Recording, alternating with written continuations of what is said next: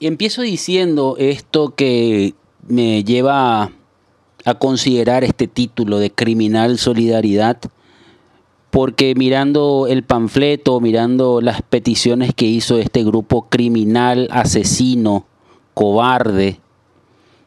que empieza a poner en filo dos vidas humanas, que empieza a jugar con el dolor de la gente, con el dolor de las familias, de las personas que están privadas forzosamente de su libertad. Esta actitud no nos sorprende,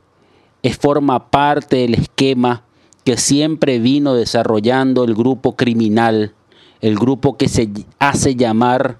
defensor de los más pobres, defensor de los más pobres con esta actitud miserable de querer chantajear, de querer extorsionar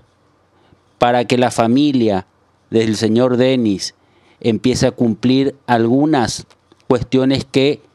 podría incluso calificarse de incumplibles. Pero es así este grupo de mierda, es así este grupo de hombres y mujeres que lo único que saben hacer es sembrar el terror, que no saben sembrar ningún tipo de esperanza, que juegan con las necesidades de la gente, que juegan con el dolor de un pueblo, que tanto daño ya hizo. Estamos hablando del grupo del famoso EPP Ñandeco, el famoso EPP. Criminales de mierda lo que son.